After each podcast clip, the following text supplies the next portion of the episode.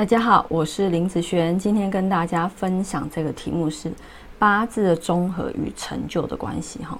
那很多外面书本上哈在教你八字，那很多都会在看综合这件事情。哦，你的八字的原局啊，那必须要是五行最好都具足，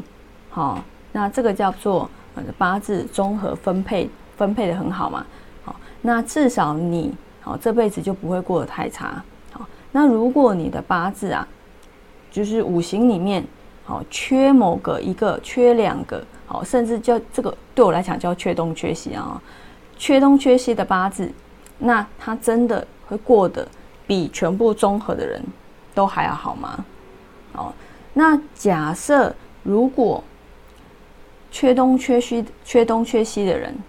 他过得比综合的还要好的时候。那我问你，那你在看综合这件事情，它的意义有多大？是不是它的意义就变小了？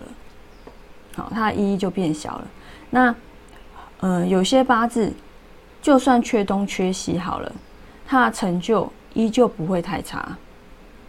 好，很多我有这边有批过很多，呃，社会地位是比较高的。可是呢，他们的八字啊，常常缺东缺西，但是他却跟我讲，老师，你知道吗？我很赚钱，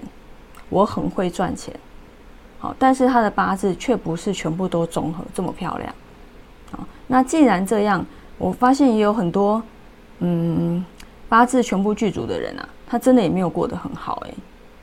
好，所以，呃，成就跟八字五行是不是全部都有这件事情是，好，这件事情是怎样？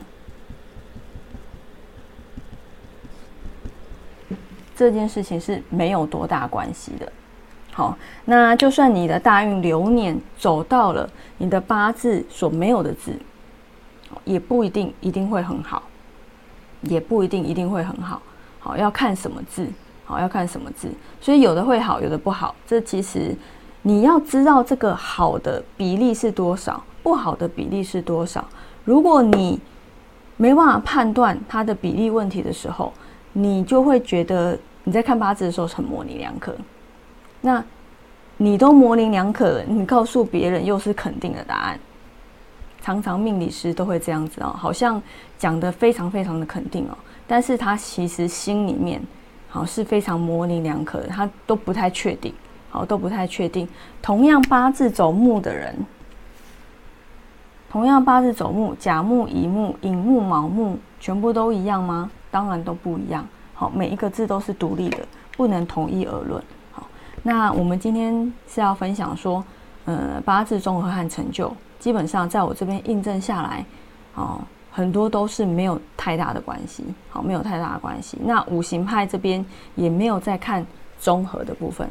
好，那跟成就呢，根本就不用再讲成就的部分的啦，哈，就算八字五行全部都有，都综合好了，说真的，他真的也没有过得比较好。好，那我们以上就分享到这边，下次见喽，拜拜。